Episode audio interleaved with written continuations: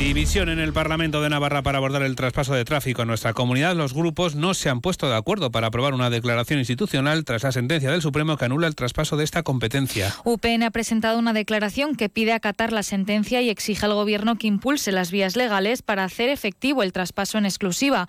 No obstante, defiende que se preste de forma compartida entre la Policía Foral y la Guardia Civil. PSN y PP se han abstenido y el resto de grupos han votado en contra. Javier Esparza. La posición de UPN es clara, acatamos la sentencia del Supremo y desde luego nosotros no vamos a participar en este intento que yo creo que está habiendo de forma constante, tanto por parte de Bildu, de Geroa o del propio Partido Socialista, de cuestionar. ¿no? Parece que el Supremo es el que ataca el régimen foral.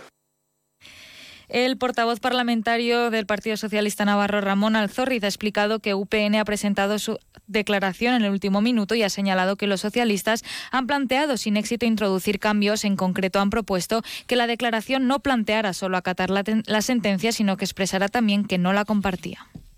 Confiamos y deseamos que el Partido Popular, pero principalmente UPN, que nació para defender el fuero, el régimen foral, simplemente se mantenga donde estuvo. Eh, estas competencias se aprobaron en Navarra por unanimidad, con la exclusividad de las competencias de tráfico para la Policía Foral la mayoría del PP en el Senado podría suponer que se vetara en un primer momento la reforma de la LORAFNA para el traspaso de tráfico a Navarra, lo que ralentizaría su aprobación e implicaría que el proyecto volviese al Congreso para volver a ser aprobado. Javier García, portavoz del PP.